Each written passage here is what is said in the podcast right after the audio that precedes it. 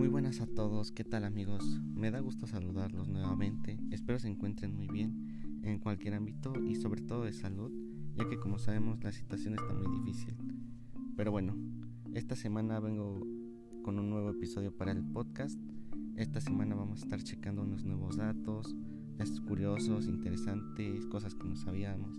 Ya saben, ¿no? Más o menos de qué va este podcast.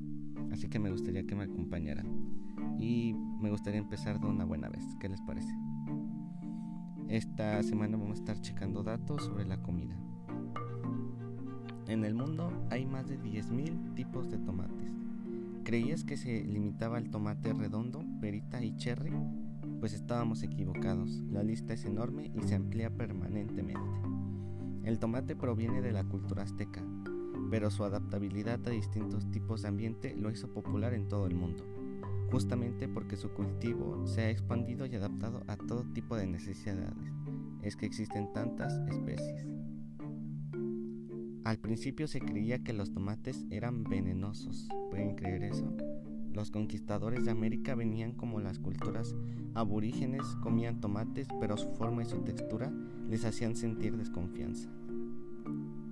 La nuez moscada en grandes cantidades puede ser letal. Un poco de ralladura de nuez moscada es ideal para agregar sabor a la comida, pero si se consume en grandes cantidades puede tener efectos nocivos. A partir de los 10 gramos produce efectos alucinógenos similares a la marihuana, imagínense. Pero no es popular porque sus efectos duran más de 24 horas y los daños colaterales son altos. Inyectada en forma intravenosa o en cantidades mayores puede llegar a causarte la muerte. Aquí, así que ya saben, ¿eh? mucho cuidado con eso. Las manzanas contienen aire. Haz la prueba y tira una manzana en un bote de agua. Verás que la fruta flota. Esto se debe a que está compuesta hasta un 25% de aire. Según un estudio publicado en Journal of Experimental Botany, esto es para que la fruta crezca. Las zanahorias no siempre fueron naranjas. What? La zanahoria parece remontarse al 300 a.C. en Afganistán. En aquel tiempo solían ser púrpuras por fuera y amarillas por dentro. De hecho, la primera zanahoria naranja se produjo artificialmente en Holanda en el siglo XVI para coincidiera con el color de la Casa Real holandesa. La cerveza no es un alimento en Rusia, en el país del vodka, la cerveza ya no se considera un producto alimenticio. Hasta ahora, cualquier cosa que contenía menos del 10% de alcohol en Rusia no era considerada una bebida alcohólica como tal.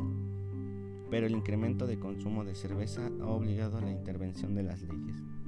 Durante la última década, sus ventas han aumentado más del 4%, mientras que las de vodka se han reducido casi un 30%. Las primeras almohadas eran de piedra. ¿Sabían eso? Cuando se habla de almohada, la primera asociación mental que la gente tiene es la de un cojín blando y suave sobre el cual poner la cabeza y a la hora de dormir.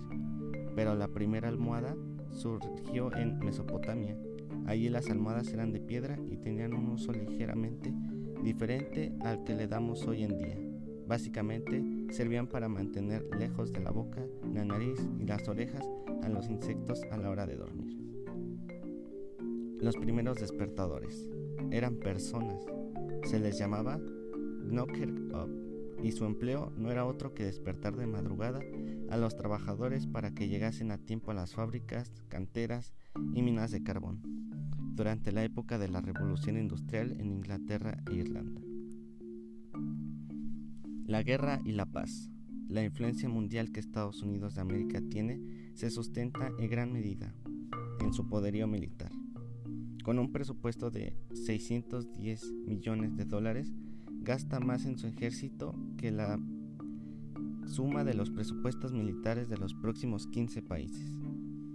Mientras tanto, el presupuesto que la ONU tiene asignado para el mantenimiento de la paz es de 6.800 millones de dólares, lo que representa el 0,5% de los gastos militares mundiales. El Vaticano. El Vaticano acopia el segundo tesoro en oro más grande del mundo. El tesoro en oro del Vaticano ocupa el segundo tras el de Estados Unidos. Las riquezas del Vaticano son incalculables. No hay pueblo sin iglesia, ni ciudad sin catedral, ni casa y monte sin ermita. Según un estudio realizado, hace poco tiempo el Vaticano posee la cantidad de dinero suficiente para acabar con la pobreza mundial, pero no solo una vez, puede acabar con ella dos veces. Y bueno chicos, estos son unos cuantos datos interesantes que me, que me, pues sí, que estamos checando y espero verlos aquí en el próximo episodio.